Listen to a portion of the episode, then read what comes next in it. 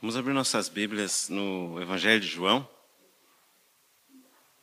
capítulo 7, versículos 37.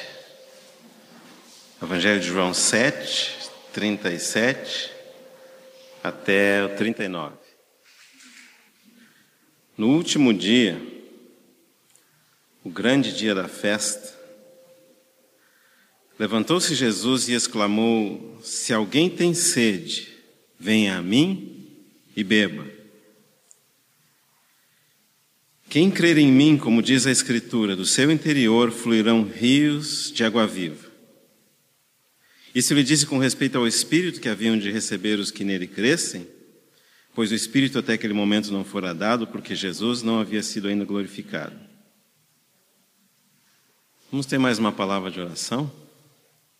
Amado Pai, que grande é o nosso privilégio reunir hoje pela manhã, bendizer o Teu nome com os louvores, adorar o Teu nome com as nossas orações e também juntos meditarmos na Tua palavra. Pedimos a unção do Teu Espírito Santo, Senhor, para o falar, para o ouvir, para permitir que o Senhor torne a tua palavra vida na nossa vida. Fala conosco, Senhor. Nós precisamos ouvir a Sua voz. É a oração que nós fazemos no nome do nosso amado Senhor Jesus Cristo, Pai. Amém. Essa, esses versículos que nós acabamos de ler falam de uma realidade muito maravilhosa. O nosso Senhor diz: se alguém tem sede, venha a mim e beba. Esse é um convite. Ele mesmo explica que esse vir ao Senhor e beber é crer em Cristo. Quem crê em mim? Como diz a Escritura, do seu interior fluirão rios de água viva. Claro que aqui o João está empregando uma linguagem simbólica, figurativa. Está usando é, a, o crer no nosso Senhor Jesus Cristo como beber está usando a consequência do crer no nosso Senhor Jesus Cristo como o fluir de rios de águas vivas. Claro que o rio fala da abundância, as águas falam da vida, mas as águas vivas falam de um tipo especial de vida, que não encontramos aqui nessa terra, que não recebemos quando recebemos a vida natural dos nossos pais, fala de um, uma vida que somente Deus pode dar. Uma vida que somente Deus é. E claro que ele explica que essa vida é com relação ao Espírito.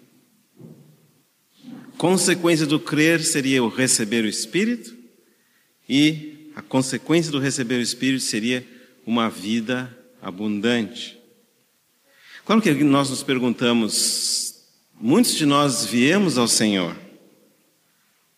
mas todos nós temos expressado essa vida abundante?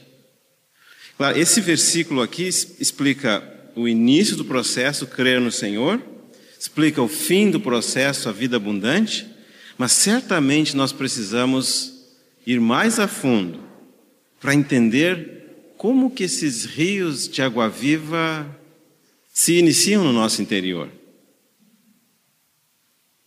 Da onde vêm esses rios de água viva? E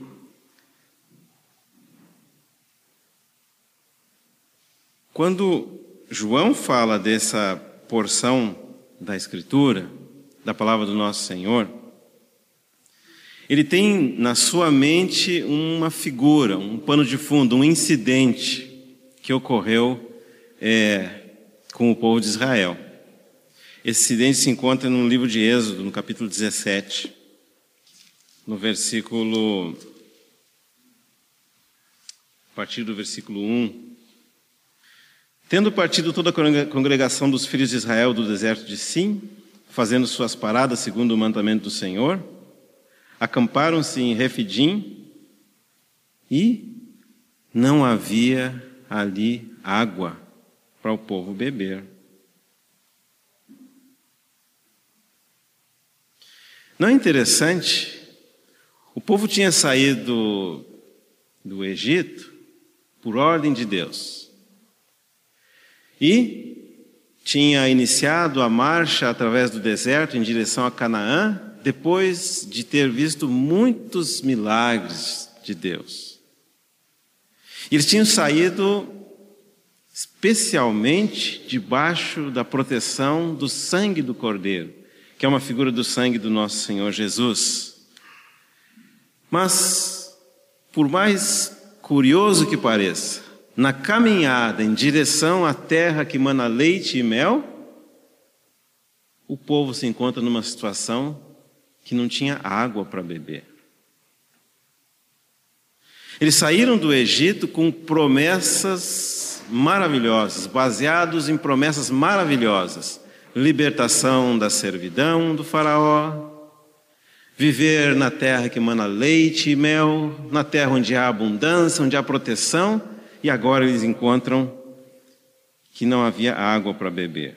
Qual que ia ser a reação desse povo? Nós já sabemos, né? Versículo 2: Contendeu, pois, o povo com Moisés e disse: Dá-nos água para beber. Respondeu-lhes Moisés: Por que contendeis comigo? Por que tentais ao Senhor?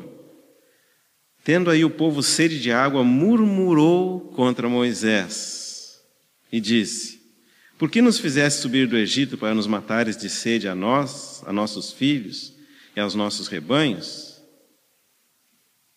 Então clamou Moisés ao Senhor: Que farei a esse povo? Só lhe resta apedrejar-me. Respondeu o Senhor a Moisés: Passa diante do povo e toma contigo alguns dos anciãos de Israel, leva contigo em mão o bordão com que feriste o rio e vai.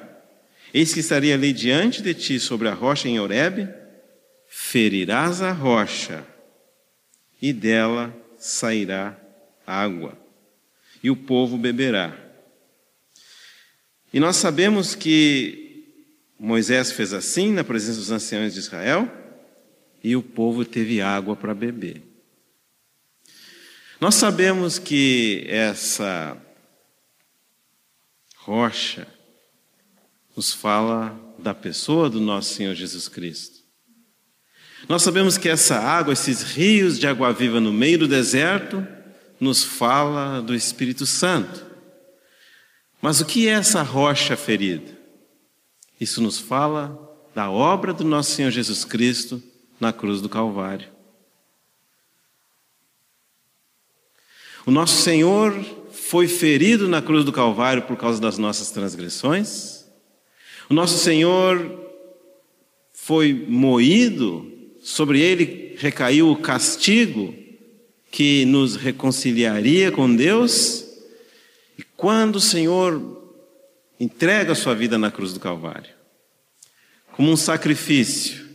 A partir dali, se é, nos é dada, nos é colocada à nossa disposição vida e vida em abundância. É muito interessante considerar que essa vida ela é dada em consequência de algo que o Senhor Jesus fez. Não é algo que nós fazemos, não é algo que nós podemos ter algum mérito para obter, é consequência da obra do nosso Senhor. É consequência daquele sacrifício no qual ele entregou a vida dele e, por causa disso, esse Espírito nos é concedido. Essa vida nos é concedida. Mais do que isso, nos é concedida uma vida em abundância. Por que é que Deus permitiu que o povo de Israel, a caminho de Canaã, tivesse sede. Vamos colocar em outras palavras. Por que é que Deus permite que nós, como cristãos, depois de convertidos, depois de iniciar a caminhada como cristãos, enfrentamos dificuldades? Certamente Deus vai permitir situações em que nós chegamos ao fim dos nossos recursos, ao fim da nossa provisão, ao fim da nossa energia, para que nós possamos aprender a encontrar em Deus todo o nosso recurso. E encontrar nele toda a nossa provisão.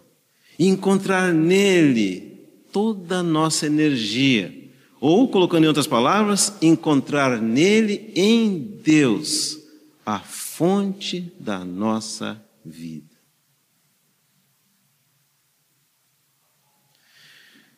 Como nós vemos nessa primeira lição, que o povo de Israel não captou a mensagem. Primeira ocasião de dificuldade, eles murmuraram. Quem de nós não é tentado a primeiro momento em que algo ocorre de difícil na nossa vida?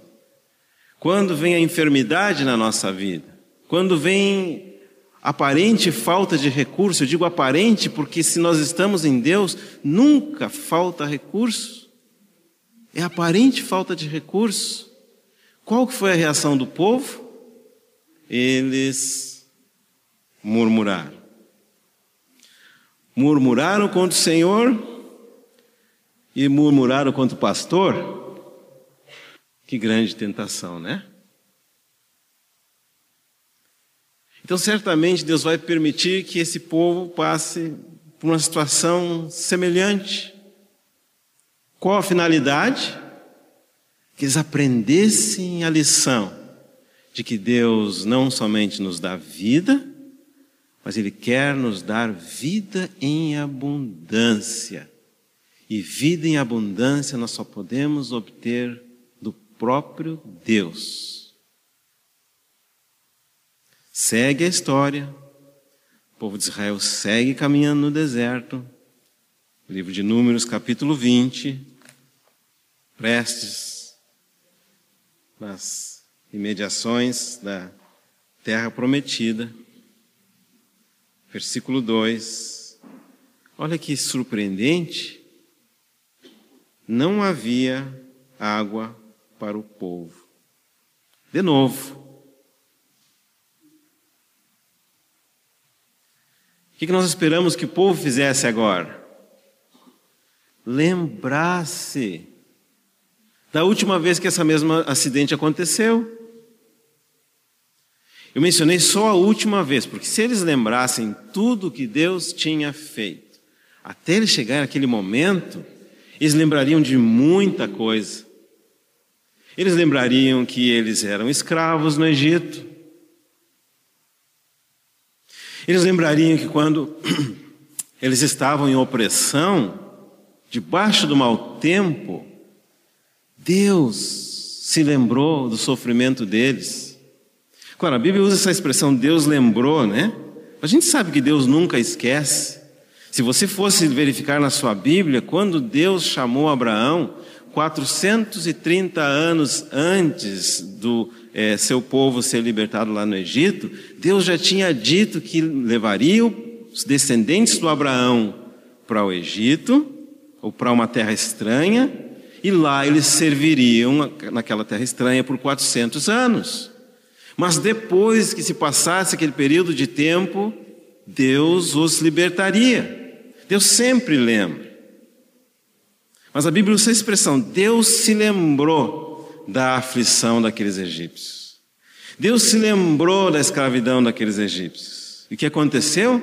Deus enviou na pessoa do Moisés um libertador. E nós sabemos que a libertação do povo de Israel lá do Egito não foi nada simples. O faraó não queria deixar aquele povo sair. E sabemos que essa libertação do povo de Israel lá do Egito fala da nossa libertação das garras desse mundo. Nunca é uma operação simples, Porque antes nós pertencíamos ao reino de Satanás, o império das trevas. Nós éramos escravos dos nossos pensamentos, que por sua vez são influenciados pelas hostes malignas que permeiam o ar que nos, que nos é, circunda. Claro que Satanás não queria deixar de perder os seus servos. E aí a Bíblia nos conta que Deus teve que usar nada mais, nada menos que dez atos de julgamento, dez pragas, dez ações que tinham a finalidade de mostrar, por um lado, que aquele povo egípcio estava completamente equivocado em se opor a Deus, e mostrar, por outro lado, que Deus tinha um povo mesmo no meio do Egito. E aí Deus faz aquela primeira praga que foi através do Moisés de transformar as águas em sangue. Depois daquele rio do Egito saíram é, inúmeros rãs. Depois vieram os piolhos, depois vieram as moscas, depois vieram as úlceras, e assim até a décima praga, que foi a morte dos primogênitos, que atingiu o primogênito de todos, inclusive dos animais entre os egípcios, mas não atingiu nenhum do povo de Israel. Teria sido impossível humanamente aquele povo sair do Egito. Mas Deus os tirou com uma mão poderosa.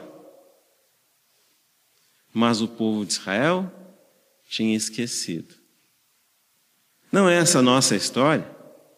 Se nós pudéssemos hoje recapitular quantos livramentos nós já tivemos da mão do nosso Deus desde o dia em que começamos a nossa caminhada com Ele, ou talvez até antes, de quantos acidentes ou incidentes Deus nos livrou, de quantas situações de necessidade Deus nos livrou.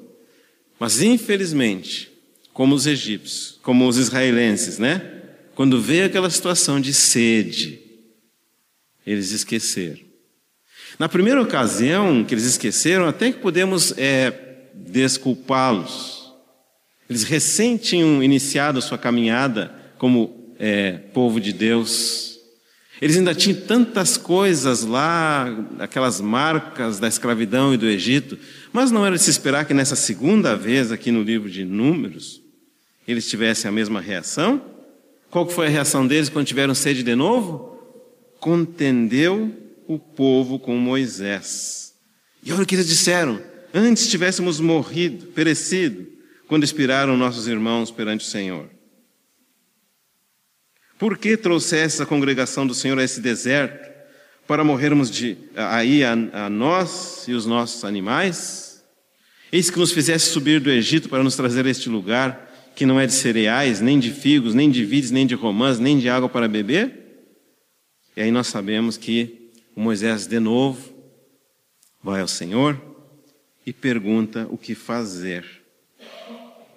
E aí o Senhor disse no versículo 8 de, de Números 20: Toma o bordão, ajunta o povo, tu e Arão, teu irmão, e diante dele falai à rocha.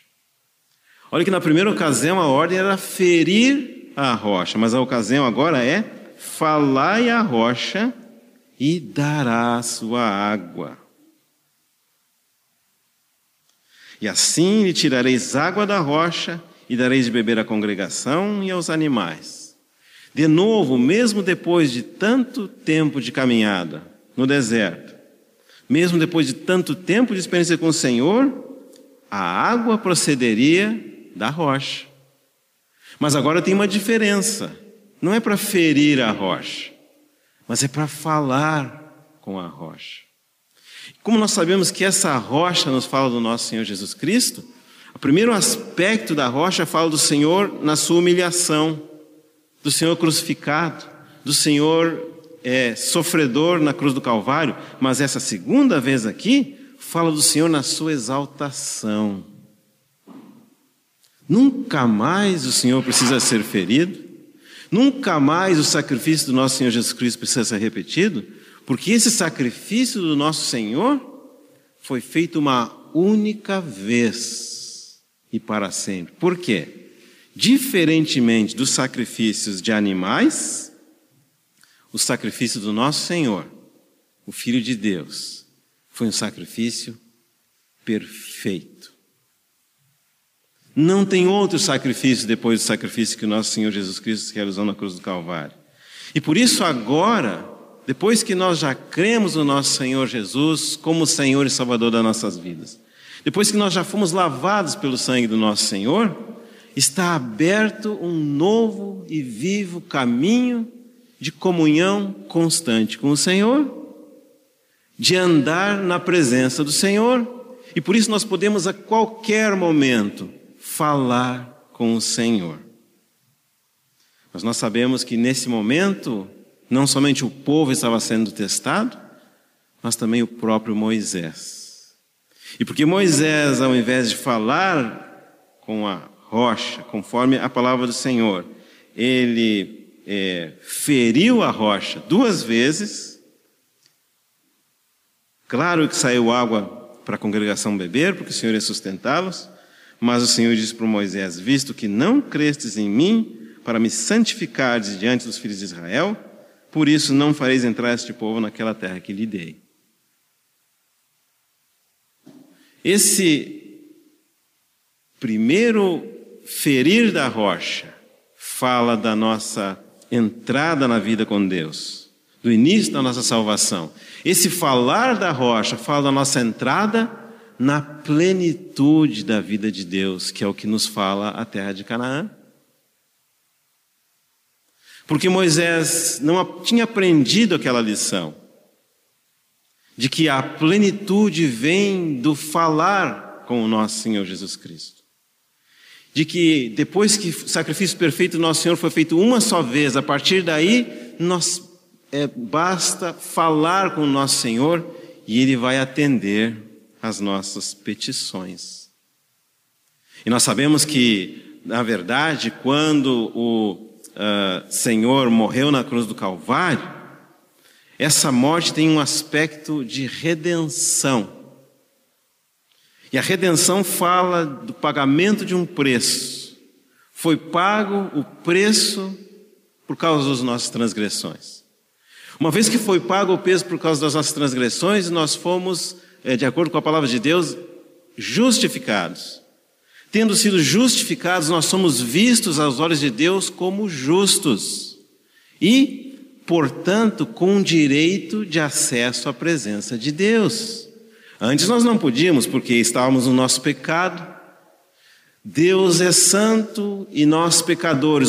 A santidade de Deus não é compatível com o nosso pecado.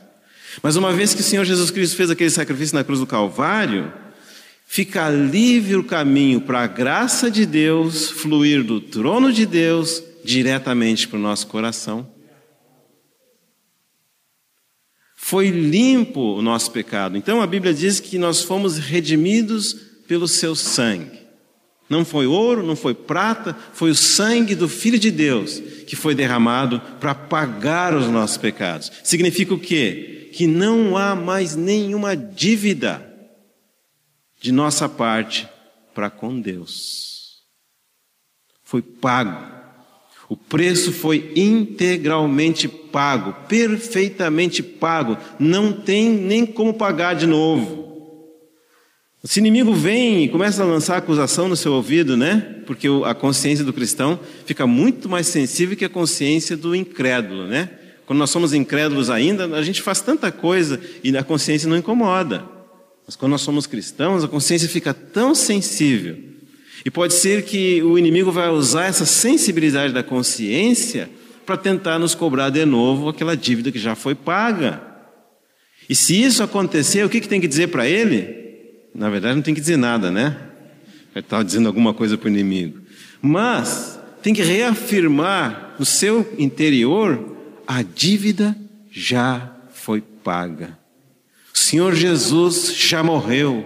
O preço do nosso resgate já foi pago e por causa disso, a Bíblia nos diz que nós somos reconciliados com Deus. Estávamos separados, agora fomos unidos. Estávamos mortos, agora recebemos vida. Estávamos longe, agora ficamos perto. Estávamos em pecado, agora temos direito à santidade. Então, depois de termos crido no nosso Senhor Jesus Cristo, como nosso Senhor e Salvador, não resta nem mais um sacrifício. Agora basta falar à rocha e a abundância da vida do Espírito Santo estará à nossa disposição. Lembra que ele fala que receberíamos o Espírito Santo e ele seria consolador. Por que será que Deus vai nos dar um consolador?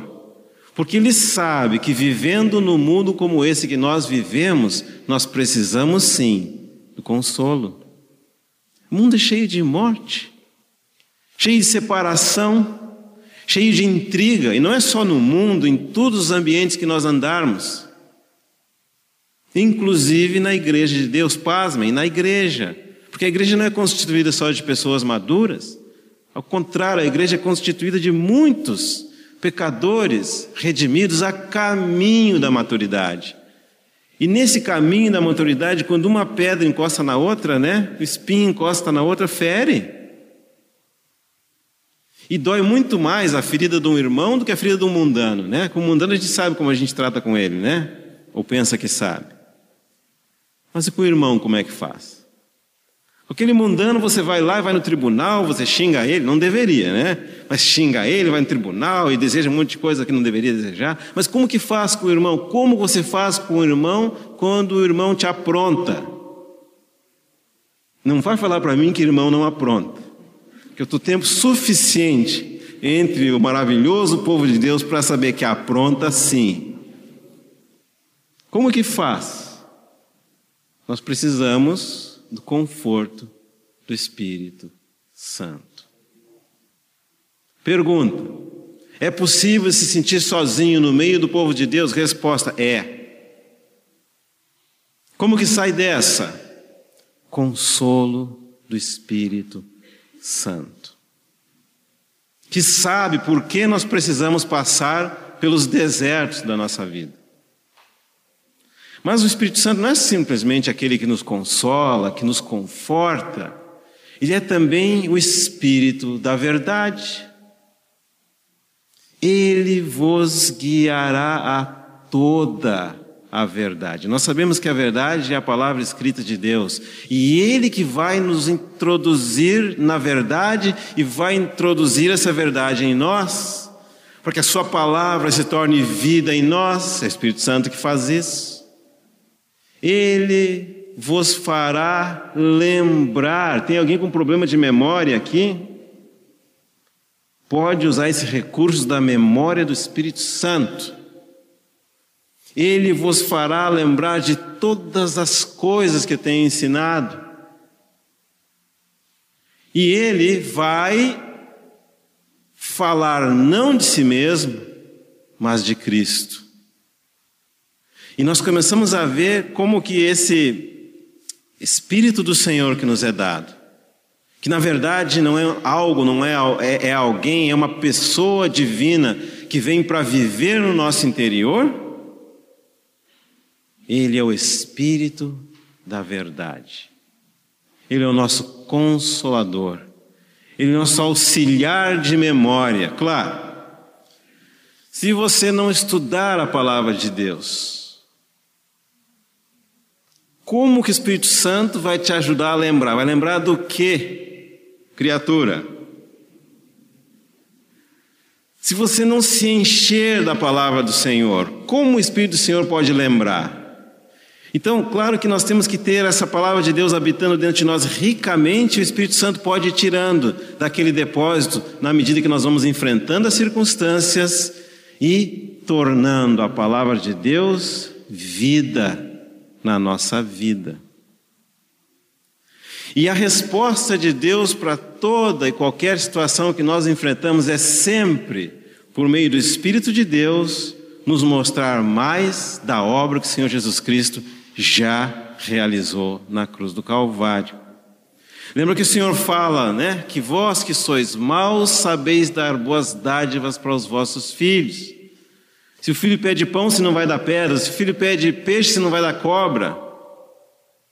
Quanto mais o vosso Pai Celestial dará boas coisas. Isso diz em Mateus, mas quando fala em Lucas, quanto mais o vosso Pai Celestial vos dará o Espírito Santo. Que promessa maravilhosa. É esse o caminho da vida abundante. Agora, como nós vimos em João, no capítulo 7, inicialmente, nós só temos o início do caminho ali mencionado e não temos o fim. Não temos, perdão, o início e o fim, mas não temos o processo. Crê em Deus, vem a mim, é o início do processo. Os rios de água viva é o final do processo, mas como que começa esse processo? Então nós precisamos, a partir da palavra de Deus, porque só a palavra de Deus pode interpretar ela mesma, buscar pelo menos um exemplo em que alguém foi até o Senhor e do seu interior fluíram esses rios de água viva. Eu vou usar dois exemplos. O primeiro exemplo que me vem ao coração é do apóstolo Paulo. Fanático religioso, transpirando o desejo de assassinar os seguidores de Cristo, transpirando o desejo de eliminar a igreja de Deus da face dessa terra um assassino, uma pessoa fria, uma pessoa presa na sua lógica. Um dia ele encontrou o Senhor. E quando ele encontrou o Senhor, a partir daquele dia, o Senhor que do céu falou com ele, a partir daquele dia a vida dele consistiu em seguir esse Senhor. E a partir daí ele começa a proclamar que Jesus Cristo é o Filho de Deus. O testemunho dele é falar do Senhor dele. E aí ele vai para o deserto da Arábia e reinterpreta as escrituras dele. Ele relê aquela palavra que ele conhecia e ele enxerga em cada página a pessoa de Cristo. E ele dedica a vida dele a proclamar o Evangelho, a palavra de Deus. Ele começa a viajar de maneira incansável, a ponto de Paulo ter chegado ao que é considerado o fim do mundo da época deles. Ele foi até Espanha, naquela época eles consideravam que aquilo era o fim do mundo, eles não sabiam que tinha nada mais além disso. Paulo sofre açoites, sofre perseguição, sofre apedrejamento, sofre acusação, sofre prisão, e ele continua falando continua servindo, continua amando, continua é, é, transbordando em vida. Se você pegar das 28 livros que tem no Novo Testamento, a metade foi escrito pelo Paulo. Cheio de vida interior, cheio de vida exterior, da onde veio a energia para esse homem? Da onde ele pode passar por tantas vigílias, tantos jejuns, tantos açoites, tanto sofrimento? Só pode ser uma energia divina. Esse é um exemplo. Mas o exemplo que eu gostaria de trazer, que creio que vai nos ajudar mais, é uma mulher que encontrou o Senhor, chamada Mulher de Samaria. Abre comigo no capítulo 4 de João.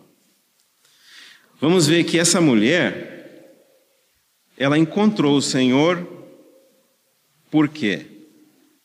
Ela começa a falar com o Senhor Jesus, o Senhor Jesus Cristo oferece algo para ela, oferece água viva para ela, ela tem aquele diálogo com o Senhor e a Bíblia nos, nos diz que ela creu no Senhor Jesus.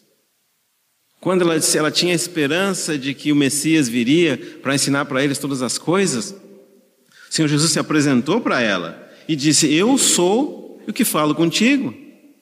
Nesse momento, a vida daquela mulher não ficou mais a mesma coisa. Mudou. A Bíblia nos diz que ela tinha ido lá para aquele poço buscar água e diz que ela deixou o uh, cântaro dela na beira do poço e foi para a cidade falar do Senhor Jesus que ela havia encontrado. Está vendo a diferença?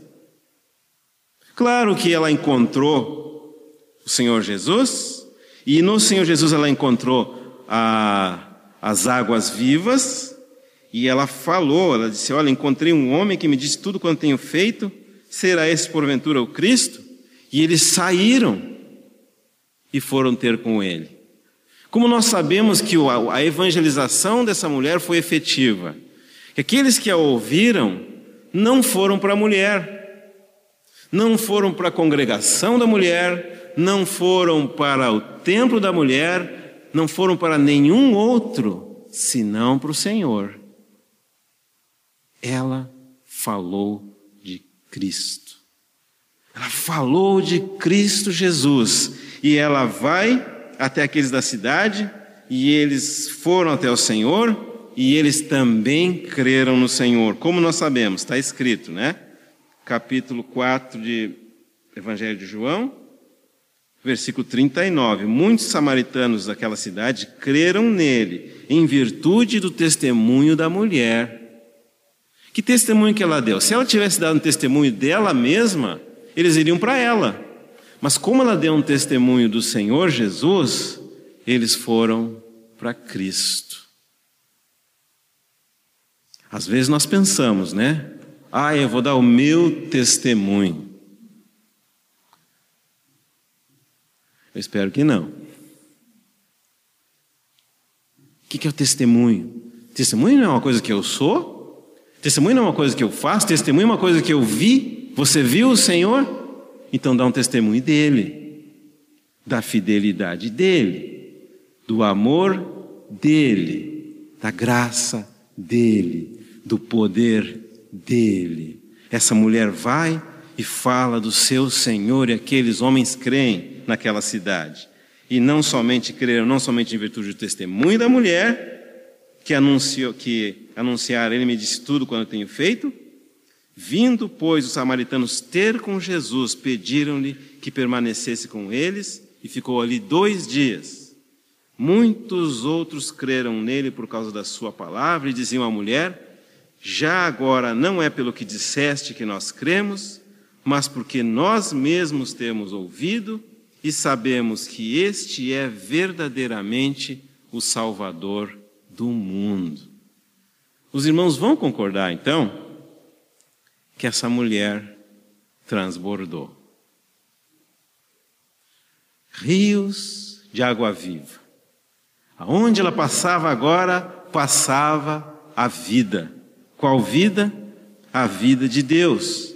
Então, uma vez que fica provado que essa mulher tem o início, ela foi ao Senhor e creu nele, bebeu da água, e que ela tem o fim, que ela realmente transbordou em conhecimento do seu Senhor, em testemunho do seu Senhor, em poder para ganhar outras vidas. Nós queremos saber o que aconteceu com ela, como foi que isso aconteceu. E aí nós voltamos então para o capítulo 4, para o versículo. Ah, 7, em que o Senhor encontra a mulher e disse para ela, né? Dá-me de beber. E a mulher pergunta para ele: Como tu, sendo judeu, pede água para um samaritano? E o Senhor aproveita e diz para ela: Olha, se tu conhecesses o dom de Deus e quem é o que te pede dá-me de beber, tu lhe pedirias e ele te daria água viva e ela interpretou aquela água viva né, como uh, uma água literal. Por isso que ela perguntou, mas ele não tem balde, como não tem corda, como é que ele vai lá tirar essa água, né? Aí o Senhor segue falando para ela, para tentar esclarecer para ela que não era uma água literal. Ele vai dizer: Quem beber desta água tornará a ter sede, aquele, porém, que beber da água que eu lhe der, nunca mais terá sede. Olha que interessante. Se nós, de fato, entramos na realidade que essas palavras expressam, significa nós nunca mais teríamos insatisfação. Aí, claro que quando ela ouve aquilo, né, que nunca mais vai ter sede, ele vai dizer ao contrário: a água que eu lhe der será nele uma fonte a jorrar para a vida eterna. Agora que nós estamos começando a entender. Aquele rio cujo resultado é que é resultado do crer no nosso Senhor Jesus Cristo é o final do processo. O início do processo qual que é? Deus quer colocar uma fonte dentro de nós. E essa fonte de água viva vai crescer, crescer, crescer, transbordar, até que se transforma num rio. Claro, a mulher disse assim: Ah, eu quero. Quem não vai querer? Pensa bem. Ela não sabia exatamente o que ela queria, mas ela sabia: Eu quero. E é muito comum no início da nossa vida como cristão, né? Nós não sabemos exatamente o que nós queremos, mas nós sabemos: Eu quero Deus. Eu quero o Pai do nosso Senhor Jesus Cristo. E a Bíblia nos diz que aí o Senhor pergunta: vem cá, chama o teu marido e vem cá. Ela respondeu: Não tenho marido. Replicou Jesus: Bem disseste, não tenho marido, porque cinco maridos já tiveste, e esse que agora tens não é teu marido. E isso disseste com verdade. O que, que significa isso? De alguma forma o Senhor disse: o negócio é o seguinte, você está bebendo de uma outra fonte.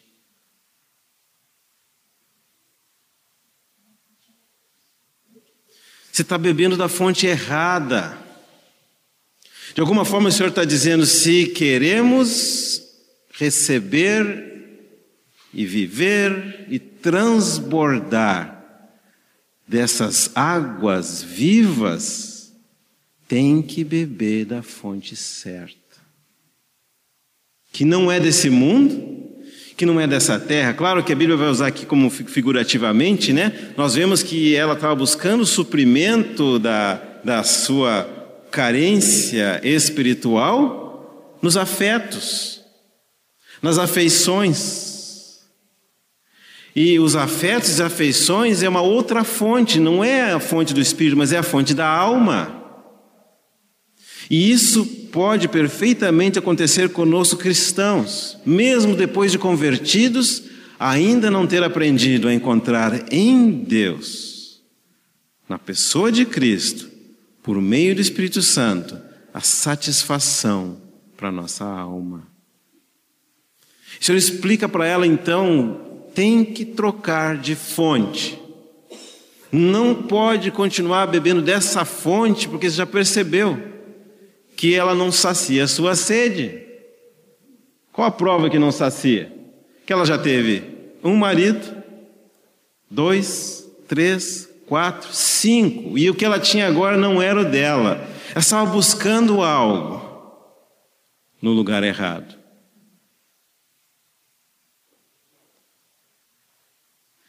Será que é possível que nós, como cristãos, passemos também por essa experiência, mesmo depois de convertidos? Será que buscamos, ou podemos estar buscando em outro alguém, seja numa realização, seja num projeto, seja num plano, seja num sonho, buscar uma satisfação que só pode ser encontrada em Deus? Aí é claro, a gente sabe que essa mulher trouxe o outro assunto, né?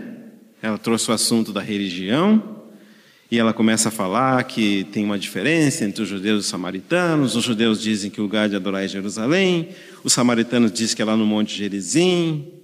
E aí o Senhor segue ensinando ela. O que, que ele vai dizer? Podes crer, mulher, que a hora vem, no versículo 21, quando nem nesse monte, nem em Jerusalém adorareis ao Pai Vós adorais o que não conheceis, nós adoramos o que conhecemos, porque a salvação vem dos judeus, mas a hora vem e já chegou em que os verdadeiros adoradores adorarão o Pai em espírito e em verdade.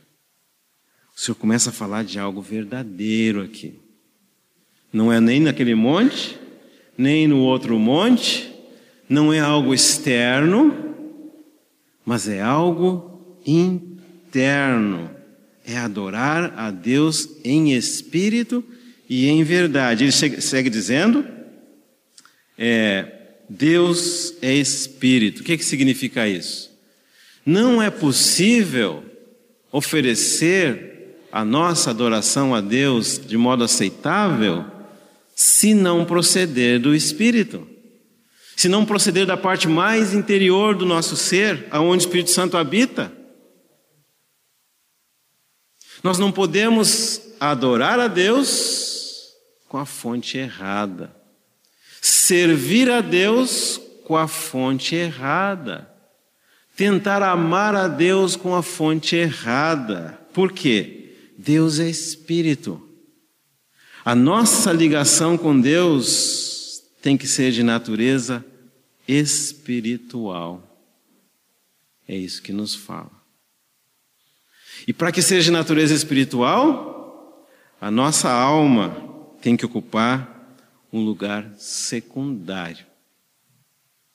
Primeiro o nosso espírito, depois a alma segue.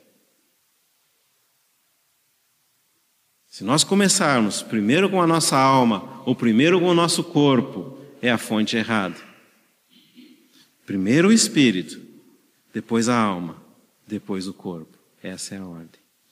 E quando fala de essa fonte no nosso interior, essa fonte não é nada mais, nada menos que o nosso espírito vivificado, sendo habitado pelo Espírito de Deus. Nós não buscamos mais em nós mesmos o recurso para servir a Deus. Já ouvimos muitas histórias né, de homens e mulheres que têm um colapso nervoso servindo a Deus. Contraditório, né? Colapso nervoso porque quer ser santo e não consegue. Dor de barriga, úlcera, né? Ah, eu tenho tentado tanto ser santo e não estou conseguindo. Como eu quero servir a Deus e trabalho a dia e trabalho à noite, mas se a fonte do nosso servir a Deus não for o próprio Espírito de Deus que habita no nosso espírito, primeiro o nosso serviço é vão. Podemos ter uma mente brilhante. Vai ser uma palavra passando de uma mente para outra mente. Podemos ter emoções fortes, vai ser a nossa emoção emocionando a outros, mas somente quando o Espírito de Deus fluir através do nosso espírito, aí vai produzir vida espiritual naqueles a quem servimos. E aí nós começamos a ver que o caminho de servir a Deus o caminho da vida abundante passa, sem dúvida nenhuma, por um é, depender de Deus em todas as coisas. Usar a energia de Deus para mover a nossa vida. E nós vimos que o Senhor, Deus procura ou tem como propósito toda uma igreja, todo um corpo de Cristo, de homens e mulheres habitados pelo Espírito Santo, guiados pelo Espírito Santo, em que ele tem a primazia e a prioridade, em que ele pode de fato, efetivamente ser adorado. Diz que o Pai procura isso. Pai está buscando um corpo como esse. E quando isso ocorre, nós sabemos então que essa fonte dentro de nós, de fato, pode jorrar e jorrar para a eternidade. Nós sabemos que o povo de Israel aprendeu essa experiência porque, em Números no capítulo 21, versículo 16, Terceiro incidente em que eles têm sede. Dali partiram para Beer. Este é o poço do qual o Senhor, qual disse o Senhor a Moisés: Ajunta o povo e lhe darei água. Então, então cantou Israel esse cântico: Brota ao poço, entoai-lhe cânticos. Graças a Deus, eles tinham aprendido a lição. Agora eles sabiam que a fonte da água viva estava dentro deles. Jeremias capítulo 2, versículo 13, tem uma passagem que diz: Dois erros cometeu o meu povo, né? Um,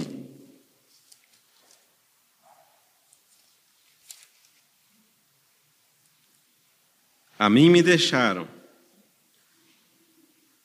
fonte de águas vivas, o manancial de águas vivas. Dois, cavaram cisternas rotas que não retêm águas. Infelizmente, nós sabemos que na história do povo de Israel eles passaram por essa experiência e nós muitas vezes passamos, mas a palavra que o Senhor nos dá hoje é para que nós não busquemos cavar cisternas rotas. A nossa alma cisterna rota. Mas ele diz assim: voltemos para os mananciais de águas vivas. O que aconteceu quando aquela mulher de fato bebeu das águas vivas? A palavra nos diz que ela deixou o seu cântaro e foi falar do Senhor. O que isso significa? Que ela foi satisfeita, que ela encontrou satisfação. Se nós, de alguma forma, ainda não aprendemos esse segredo de encontrar a nossa satisfação somente em Deus, na pessoa de Cristo Jesus, que nos dá o Espírito Santo, nós seremos cristãos insatisfeitos.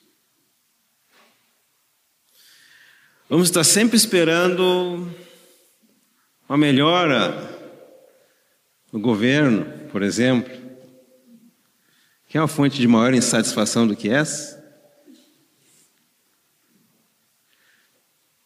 Vamos estar esperando a melhora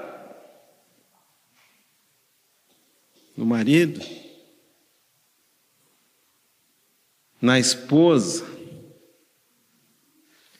no sistema educacional brasileiro ou finlandeses, não, não. O sistema educacional brasileiro está terrível. Vamos então para o sistema educacional finlandês. Vai para ver. Vai lá na Finlândia ver. Se de fato encontramos, por meio da fé na obra de Cristo Jesus, o manancial de águas vivas, que é o Deus vivo, deveríamos ser pessoas satisfeitas. Se ainda não somos tais pessoas, talvez ainda estamos, estejamos, de alguma forma, confiados em alguma cisterna rota. E Deus vai querer nos lembrar dessa fonte aí não vai sair vida. Ah, eu vou planejar construir um edifício, 15 andares, com é, uma frente de vidro fumê, ar-condicionado em todas as salas. Vou vender esse edifício, vou ganhar muitos milhões. Faz isso para ver. Quando você terminar de construir o teu edifício de 20 andares, sai no jornal assim, ó, novo edifício de 21 andares está sendo inaugurado. Aí você pensa, puxa, mas eu já fiz um de 20, agora tem que fazer um de 22. Não tem fim. Ah, não, o negócio é porque eu nunca tive, nunca tive oportunidade de estudar, meu pai era pobre, só terminei o ensino médio, depois não consegui fazer o segundo grau. Ah, se eu tivesse um título de engenheiro ou de médico, como seria diferente? Faz o título para você ver. Assim que você tira o título de médico, você vai dizer: esse título não serve para nada se não tiver uma especialidade. Aí você faz a especialidade, tem uma outra especialidade lá no Japão que é muito melhor que a sua. Não tem fim. Você pode fazer primeiro grau, segundo grau, faculdade, mestrado, doutorado, chega lá no fim, só desilusão. Ah, não, mas se eu tivesse dinheiro, Vamos fazer uma imagem aqui, né? Tenta para você ver. Ou melhor, não tenta não, não perde tempo. Nada nesse mundo ou fora dele pode nos dar a satisfação que um verdadeiro encontro e viver com Deus nos dá. Nada. Nada. Se tivesse que imaginar a média da idade do nosso auditório hoje aqui na manhã, eu arriscaria que está na faixa dos 30 e alguma coisa.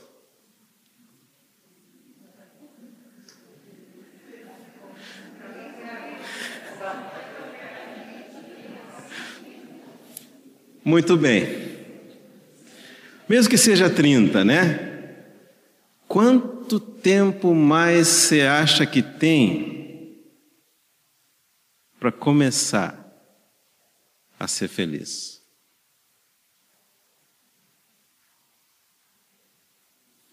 Supondo que a nossa vida siga o curso da normalidade, que nós não vamos morrer atropelado pelo bonde, que não vai morrer pelo assalto, que não vai morrer de gripe, normalzinho assim. Quantos anos mais você tem?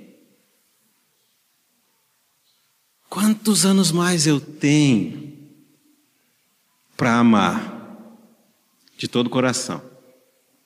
Para dar como Cristo nos orienta a dar, para servir como Ele espera que sirvamos. Quanto tempo mais nós temos? O tempo que nós temos é só hoje. Ontem já passou, não temos mais. O que fez ontem está feito. Se fez bem ou fez mal,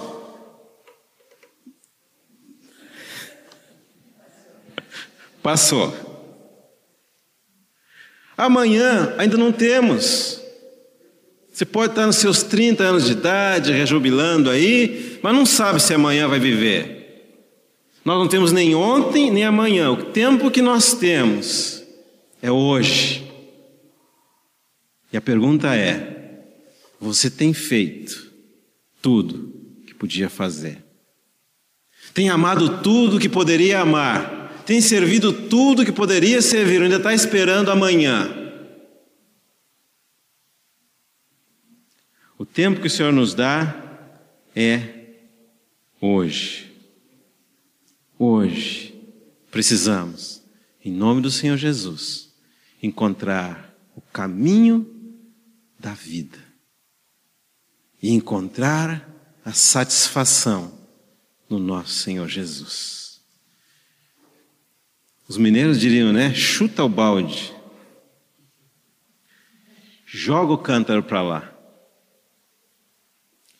vai beber da fonte viva que é o nosso Senhor Jesus. É quando essa mulher bebe das fontes da água viva, ela está satisfeita. E porque ela está satisfeita, ela em vez de se tornar um peso para os outros, ela se torna uma fonte de bênçãos. Eu ouvi recentemente uma história verdadeira, né? de um pai já de mais idade, que está com um problema para dormir. Quando ele não dorme, sabe o que acontece? Ninguém mais dorme na casa. Então, em vez de ser uma fonte de bênçãos, será que nós somos uma fonte de problemas? Que o Senhor fale ao nosso coração que possamos ser uma fonte de bênçãos. Mas uma coisa interessante que eu não poderia deixar de falar antes de concluir essa mensagem, não é muito longo, é que quando o Senhor, os discípulos encontram o Senhor e ele, uh, eles foram ido buscar comida para ele, e eles oferecem a comida e dizem, eu não quero mais comer. Ele disse, não quero mais comer. O que, que significa isso? que não só aquela mulher ficou satisfeita, mas o Senhor ficou satisfeito. Como? Ele encontrou a sua satisfação fazendo a vontade do Pai. Em outras palavras, ele encontrou a sua satisfação vivendo para satisfazer o Pai. Abre comigo em Filipenses, capítulo 4. Por gentileza. Versículo 10. Alegrei-me sobremaneira no Senhor, porque agora, uma vez mais, renovaste a meu favor o vosso cuidado, o qual também já tinhas antes, mas vos faltava oportunidade. Digo isso não por causa da pobreza, porque aprendi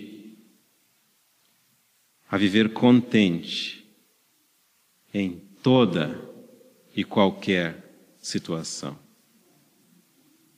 Tanto sei estar humilhado, como também ser honrado, de tudo e em todas as circunstâncias já tenho experiência, tanto de fartura como de fome, assim de abundância como de escassez. Qual que é a maravilhosa descoberta do Paulo aqui? Tudo posso naquele que me fortalece. Olha a fonte aí. Nele tudo posso. Nele as dificuldades se tornam em bênçãos. Nele as lágrimas se transformam em cânticos, nele as tragédias se transformam em mensagens de salvação, nele a morte se torna vida, nele, não fora dele. Nele um louvor que apenas de lábio e de ritual se torna louvor em espírito e em verdade. Posso, Senhor, falar ao nosso coração e possa a nossa vida se transformar, como diz no livro de Cântico dos Cânticos, um jardim regado, que tem uma fonte de água lá dentro. E aí, quando sopra o vento do Espírito Santo, exala do nosso jardim perfume da vida. Vamos terminar com uma palavra de oração?